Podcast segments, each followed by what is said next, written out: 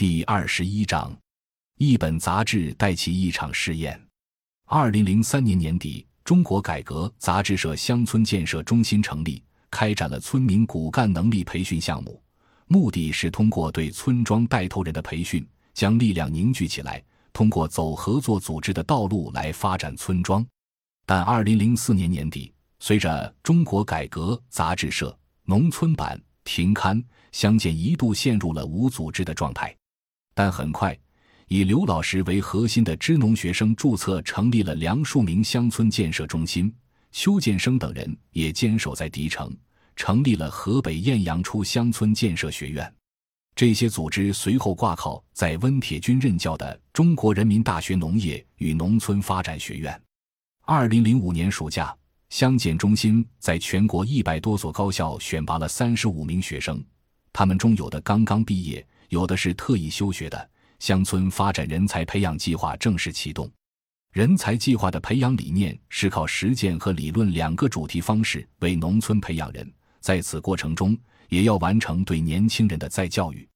人才计划包含每年四次的集中培训和学习，其余的时间学员们都驻扎在乡建中心的项目点，协助村庄推动合作组织的发展。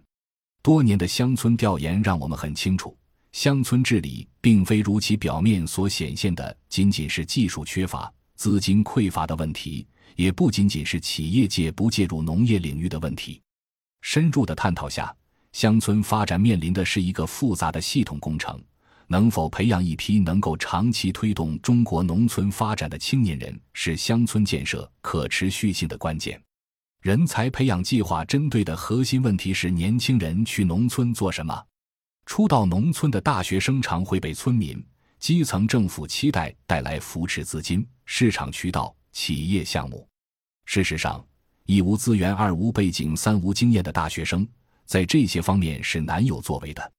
他们特定的优势是在农村的客观调研、村庄的组织和动员工作、教育和文化推广等软件能力上。人才计划的学员不是去满足村民短期的致富欲望。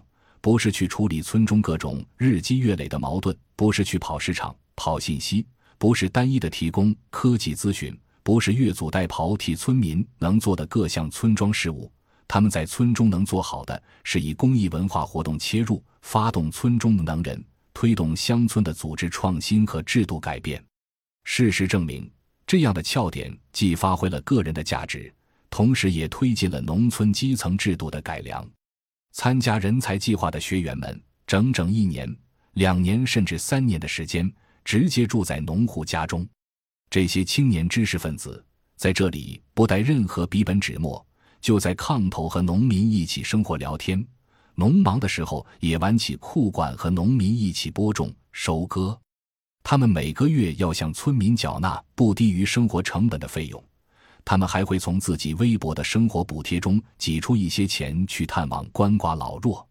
村民们很快会认识到，他们无法直接依赖穷学生发展村庄，但村民们渐渐的会被他们的行为带动，逐渐认识到自己是家乡建设的根本。从二零零五年至今，人才计划已培养出了五期共百余名优秀的农村发展人才，他们中的二十三仍在农村建设。社会发展的第一线忙碌着。感谢您的收听，本集已经播讲完毕。喜欢请订阅专辑，关注主播主页，更多精彩内容等着你。